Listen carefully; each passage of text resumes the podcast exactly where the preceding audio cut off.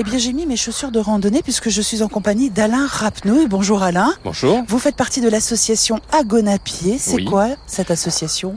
Alors c'est une association euh, de randonnée, une association qui euh, a été créée en 2006 à l'initiative de Arlette Dupontex qui était secrétaire de mairie à l'époque et de Bernard Muller qui ont tracé sept boucles et qui les ont balisées.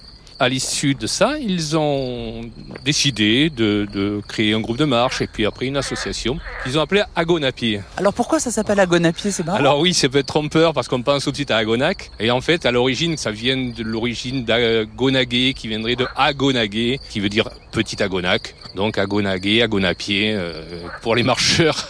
Différentes boucles dans lesquelles on peut aussi admirer le petit patrimoine et on peut admirer aussi, quand je dis petit patrimoine, c'est lavoirs, ses fontaines et ses sources. Absolument, oui, oui. On, chaque boucle passe près euh, soit d'un lavoir, soit d'un puits, soit d'une source. La boucle de Merland, euh, qui passe là où nous sommes exactement, nous permet de découvrir le lavoir du bourg, la source, qui est un peu plus loin. D'autres boucles, la boucle de Merland, où on arrive à la source du Gau, la source originelle du Gau qui se perd, qui était au, au prieuré de Merland, et on retrouve une résurgence un peu plus loin dans le vallon du Gau, qui est la vraie source du Gau ici.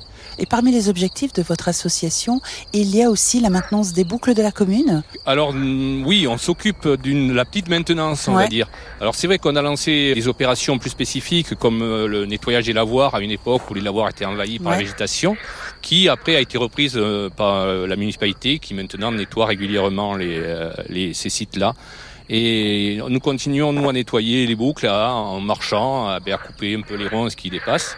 Bon, on compte aussi sur la- beaucoup sur la municipalité pour nous aider, notamment quand il y a besoin de matériel plus spécifique comme les gyros broyeurs ou comme les tronçonneuses euh, en cas de tempête. J'ai mon sac à dos sur les épaules, j'ai la bouteille d'eau bien fraîche, pas oublier, oui. j'ai les chaussures pour marcher, prête pour faire 7 km. Allez, c'est Pas parti. plus. Hein. Ça aura pas plus.